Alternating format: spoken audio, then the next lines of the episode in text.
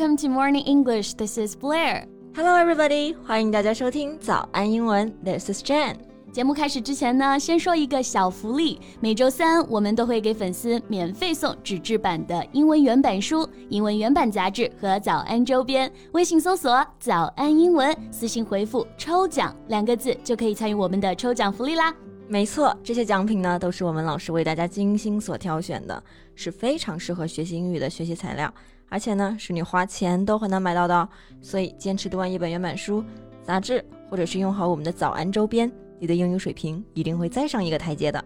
快去公众号抽奖吧，祝大家好运！So how many kids do you want to have in the future, Jane？有没有想过以后想要几个小孩子呀 ？Well, I've never thought about it actually.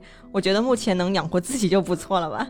But I think two is great. Yeah, a girl and a boy would just be perfect. Yeah, but I don't know. I mean, you always need to be extra careful if you have a baby girl. 那有孩子的话，要担心的事情可多了。 Yeah, I get it. 是最近又看到什么虐童新闻了，是不是？对啊，最近就看到一个河南三岁女孩遭邻居性侵，然后她的父亲奋力搞倒恶臭恋童癖组织的故事。Yeah, I'm not surprised. 毕竟太阳底下没有新鲜事儿。今天的节目呢，我们就来跟大家讲讲这个故事吧。那我们今天所有的内容呢，都整理成了文字版的笔记，欢迎大家到微信搜索“早安英文”，私信回复“加油”两个字来领取我们的文字版笔记。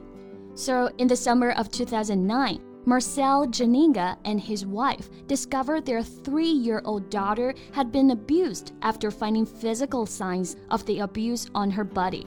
Abuse of someone is cruel and violent treatment of them. For example, sexual abuse 就是性虐待，child abuse 虐待儿童。那在二零零九年的夏天。 Marcel 就发现自己女儿身上有被人虐待的痕迹。Yeah, and it turned out that it was the man living next door who sexually abused her daughter. 而且后来就发现啊，性侵自己女儿的呢是一直朝夕相处的邻居，一个叫做 Geert 吉尔特的男人。Geert began sexually abusing Marcel's daughter soon after she was born. 吉尔特的恶魔行径从小女孩出生的时候就开始了。Well, that's just utterly unacceptable。那肯定也有人说啊，这爸妈是干嘛的呀？小孩遭受了这么久的侵犯都没发现吗？Well, this was not the only horrifying aspect of the case for Marcel and his wife. His own mother was also arrested too. Marcel's mother had babysat when he and his wife worked. 对，因为爸爸妈妈要上班。所以小女孩呢一直都是由奶奶照顾的啊。So she was also accused of being accomplice in the sexual assault of her own granddaughter, which she denied. 对，后来孩子的奶奶也被抓起来了，因为怀疑她是同谋，不然孙女被性侵这么久，怎么一点迹象都没有发现呢？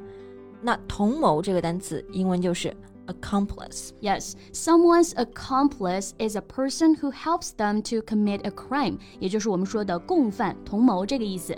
So here's an example. She was betrayed by her accomplice. 她被她的同谋出卖了。But she was acquitted in 2009 because of lack of evidence. Marcel and his mother have not spoken since. 对，孩子的奶奶呢，最终还是因为没有证据被无罪释放了。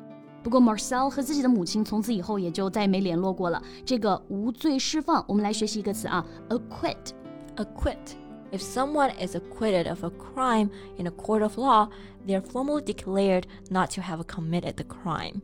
就是表示宣判无罪。Yes, even if you want to believe your own mother, you can't believe that she didn't notice or suspect anything. 我觉得这个奶奶啊，她就算不是同犯，那这么多年没有尽到照顾的义务，也算是太失职了。Yeah, and for the criminal. He was found to have sexually abused five girls, including Marcel's daughter, and was eventually sentenced to 15 years in prison.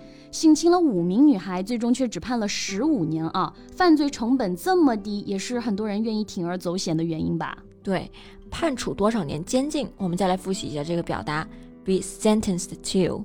The criminal was sentenced to 15 years in jail. Right. During Geert's trial, Marcel and his wife learned that a Dutch group, Martin, had been advising Geert on how to secretly abuse their daughter. 哎，简直不敢相信，在现代社会居然还存在这样的组织。Yeah. The organization fought to legalize sex between adults and children. It also gave members advice, aid, and information。对，这个叫做 Martin 的荷兰组织呢，他们就致力于推动成年人和儿童的亲密关系合法化。That's just bullshit. Yeah，邪恶的主张却被他们披上了价值的外衣。那从二零一零年起呢，Marcel 就在和 Martin 协会打官司，要求荷兰法院关闭这个组织。 Luckily, after a year-long legal battle, during which Martin faced several scandals, the Dutch Supreme Court finally banned Martin in 2014. 终于啊，在二零一四年，Marcel 成功了，法院禁止了 Martin 协会继续存在，所有的成员呢也就就地解散。那在这段审判期呢，Martin 协会也是丑闻不断啊，丑闻我们就可以用 scandal 这个单词来表示。对， 所以说真的可以算是不幸中的万幸了。 Yeah, Martin wasn't the only group pushing for the acceptance of pedophilia in the Netherlands. In 2013, a website began publishing pro pedophilia texts. 对，但是 Marcel 的战斗并没有结束， 因为他又发现一个叫《恋童癖手册》的电子书在网上流行起来，里面的内容详细的写了如何通过自己的社交圈找到儿童，如何在街上或者是体育俱乐部找到儿童，如何让孩子保持沉默。真的是不敢相信，在现代社会啊，这种书籍还能堂而皇之的出现。那刚刚我们提到了这个恋童癖，英文就是 pedophilia。pedophilia. And in July 2020, the House voted that distribution, acquisition, and possession of the manual warranted four years prison. 对，不过在 Marcel 的不懈努力下，二零二零年七月，众议院投票决定，任何传播、购买和持有这本手册的人将被判处四年监禁。Yeah，而且好像不只是荷兰，对不对？德国好像也禁了。Yes, Germany approved the ban in late June 2021, making possession or dissemination of any material with instructions on child sexual abuse punishable by up to three years prison. 对，在二零二一年六月，德国批准禁令，对任何拥有并传播儿童性侵指南书籍的人呢，判处最高三年的监禁。Dissemination 就表示宣传、传播的意思。 Meanwhile, Marcel continues his campaigning. He runs a group for parents whose children have been abused. 对，所以说淋过雨的人更想为别人撑把伞啊。Marcel 自己的女儿遭受过不幸，他就创立了一个组织，专门帮助有相同经历的家长和孩子。Yeah，想要帮助更多的孩子远离恶魔之手的信念，支撑着他孤军奋战这么多年。 Yeah, he once said in an interview, seeing how slowly politicians and authorities reacted, my trust in people and relationships has been totally shattered.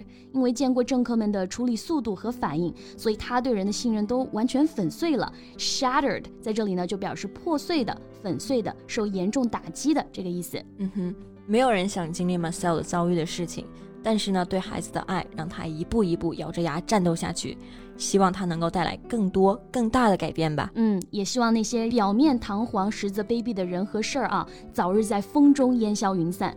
OK，那我们今天的节目就到这里了。最后再提醒大家一下，我们今天的所有内容呢，都整理成了文字版的笔记，欢迎大家到微信搜索“早安英文”，私信回复“加油”两个字来领取我们的文字版笔记。 So thank you so much for listening. This is Jen. And this is Blair. See you next time. Bye.